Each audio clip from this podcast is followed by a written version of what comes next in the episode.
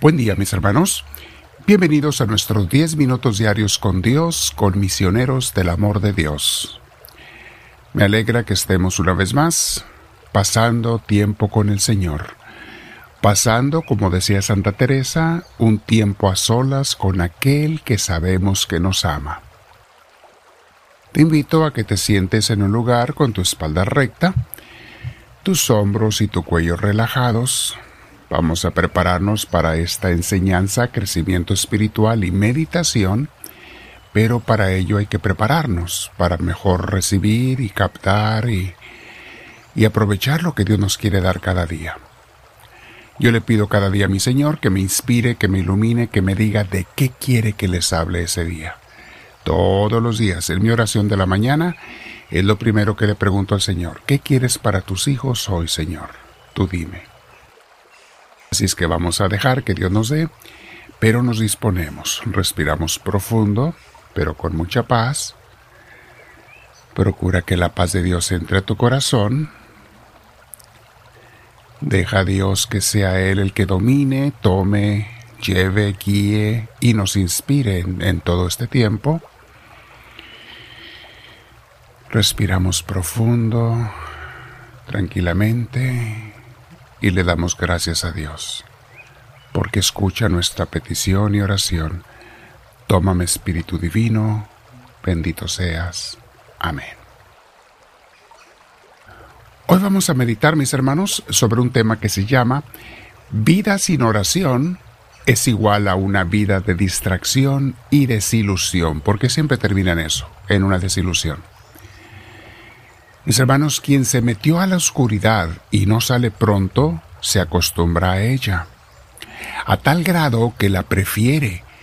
Ya no se acuerda de la luz y no le llama la atención volver a ella, aunque en el fondo de su corazón sepa que en la luz está el bien y en la oscuridad el mal. Y les digo porque hay gente que allí vive en la oscuridad, en el mal, y ya se acostumbró. Podemos decir lo mismo de vivir con Dios o vivir sin Dios. Se acostumbra la gente a vivir sin Dios. Muy triste, pero es verdad. O de vivir en pecado o de vivir en gracia. Es muy fácil que la gente se acostumbre a vivir en el pecado, más fácil que a vivir en la gracia de Dios. La persona se acostumbra a su forma de vivir, a los ambientes, los amigos y compañías que tiene allí, y ya no hace ni un esfuerzo por salir de esa forma de vivir. Antes le da pereza a veces o hasta miedo el salir a la luz, el cambiar de vida, el buscar la limpieza, el buscar la vida con Dios. Y encuentra mil pretextos o el diablo se los da para que no cambie su forma mala de vivir. Tristemente, es más fácil bajar que subir. Es más fácil caer en una vida de frialdad espiritual que elevarse a una vida de búsqueda de Dios. Por algo decía Jesús en Mateo 7, 13 y 14. Entren por la puerta angosta, porque la puerta y el camino que llevan a la perdición son anchos y espaciosos, y muchos entran por ellos. Pero la puerta y el camino que llevan a la vida son angostos y difíciles, y pocos los encuentran. Es por eso, mis hermanos, que muchas personas desoyen la invitación a vivir en la luz, a vivir con Dios, a vivir conectados con Él por medio de la oración. Les dice uno y les dice y les dice, y como dice el dicho, les entra por una oreja y les sale por la otra. ¿Por qué? Porque ya no quieren pasar ese tiempo con Dios o nunca han querido platicar con Él, escucharlo, pasar tiempo a solas con Dios. Y tristemente ya se acostumbraron a vivir sin Dios. Es muy triste. Pero mis hermanos, la oscuridad de una vida sin Dios, o peor aún, el muladar y el drenaje de una vida de pecado, tarde o temprano nos termina por hartar, por fastidiar. Llega un momento en que no solo no te hace feliz, sino que te hace vivir en amargura. Algunos optan por callar, anestesiar o matar su conciencia para no pensar que están mal y se arrutinan o simplemente se levantan cada día y siguen haciendo lo que siempre hacen. Jesús expresa frustración con la gente a la que invita y, y cuando no quieren hacer caso. Jesús lo dijo, mis hermanos, se frustraba mucho. En Mateo 11, 16 y siguientes dice así Jesús, ¿A qué compararé la gente de este tiempo? Se parecen a los niños que se sientan a jugar en las plazas y le gritan a sus compañeros, tocamos la flauta pero ustedes no bailaron, cantamos canciones tristes pero ustedes no lloraron. Porque vino Juan, que ni come ni bebe, y ustedes dicen que tiene un demonio. Luego he venido yo, el Hijo del Hombre, que come y bebe, y dicen que soy un glotón y bebedor, amigo de gente mal, de mala fama, y de los que cobran impuestos para Roma. Pero la sabiduría de Dios se demuestra por sus resultados. Por los frutos se conoce al árbol. Vean la frustración de Jesús, mis hermanos. Está diciéndoles con parábolas, con ejemplos.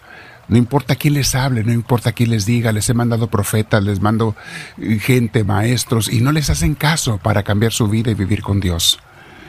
He venido yo y lo mismo. No me hacen caso, me critican, critican a uno por una cosa y al otro por otra. El caso es criticar y la gente, mis hermanos, critica para no escuchar. Oílo bien. La gente critica para no escuchar y para no reconocer que está mal. Entonces quieren decir el que está mal es el otro, no yo. O fíjense en los males y pecados de aquel para que no vean los míos. Por lo general, la gente por eso critica a otros para esconder sus pecados tras la crítica y el juicio de otras personas. Sigue diciendo el Evangelio. Entonces Jesús comenzó a reprender a los pueblos donde había hecho la mayor parte de sus milagros, porque no se habían vuelto a Dios. Esto va para nosotros, mis hermanos, no nada más a los pueblos, es a las personas también. Si Dios ha hecho milagros por ti, te ha demostrado en el pasado que está contigo, te ha salvado de muchas, no tienes tú ni yo pretexto para ahora no seguir a Dios. Y no seguirlo nos va a traer calamidades peores, mis hermanos, de que las aquellas de las que nos libró Jesús en el primer momento.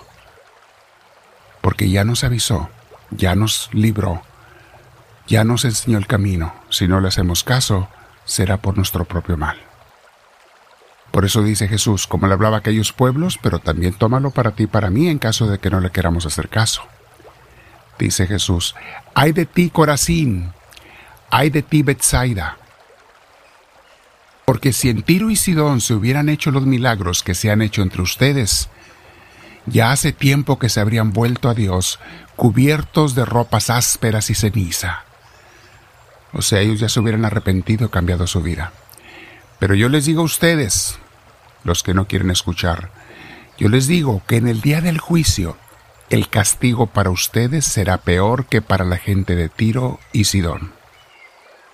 ¿Y tú, Cafarnaúm, crees que serás levantado hasta el cielo? Bajarás hasta lo más hondo del abismo, porque si en Sodoma se hubiera hecho los milagros que se han hecho en ti, esa ciudad habría permanecido hasta el día de hoy.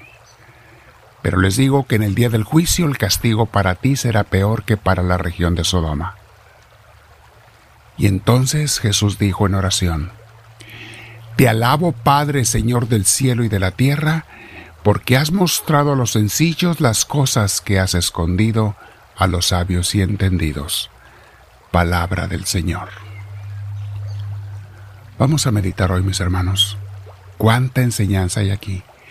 Mi vida es de oscuridad o es de luz, o a veces estoy en una y a veces en otra. ¿Acaso me he acostumbrado a hacer algunas cosas malas, algunos pecados porque los considero pequeños? Estaría yo muy mal si he aceptado cualquier tipo de pecado. Quedo orando y meditando contigo y te digo, Señor, háblame, Señor, que tu siervo te escucha.